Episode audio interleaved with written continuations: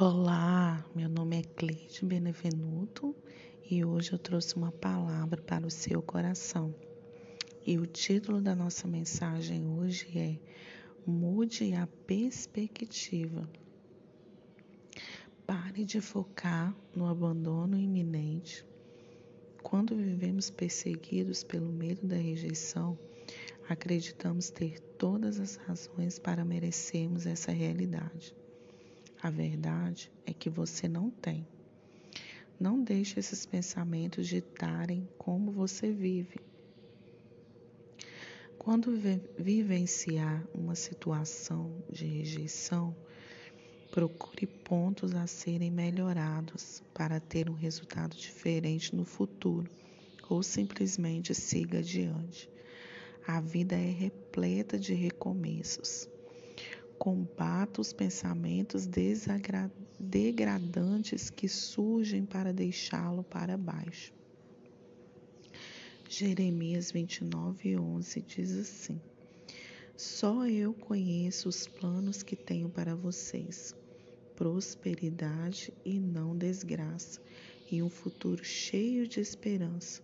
Sou eu, o Senhor, quem está falando.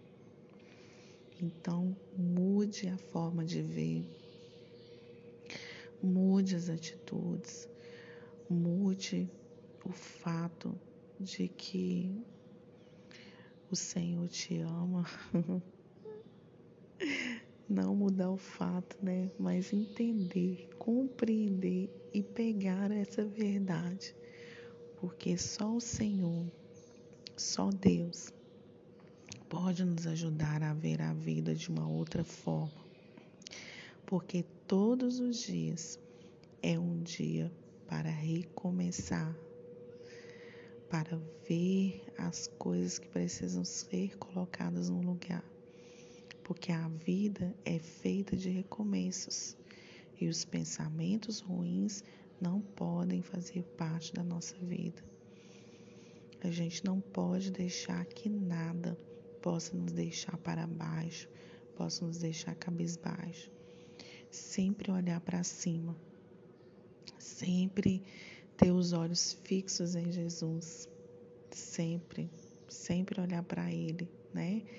Quando nos sentirmos cabisbaixos, tristes, amedrontados, nós devemos olhar para cima, como a história do burrinho, que eles queriam colocar ele num buraco, né? E, e jogando terra por, por cima para que ele fosse enterrado. E o que ele fez com aquela terra que estava jogando? À medida que a terra ia caindo, ele ia pisando naquela terra, amassando a terra, até que ele conseguisse chegar ao topo e saísse daquele buraco. É isso que nós precisamos todos os dias. As pedras que lançam, as terras que querem né, nos, nos matar, sei lá se essa é a palavra certa. É, nós precisamos fazer degraus para que consigamos sair desse lugar de desonra, esse lugar de desprezo é, que hoje você possa mudar a sua visão, olhar de um outro lado, porque o Senhor tem pensamentos de paz e não de mal.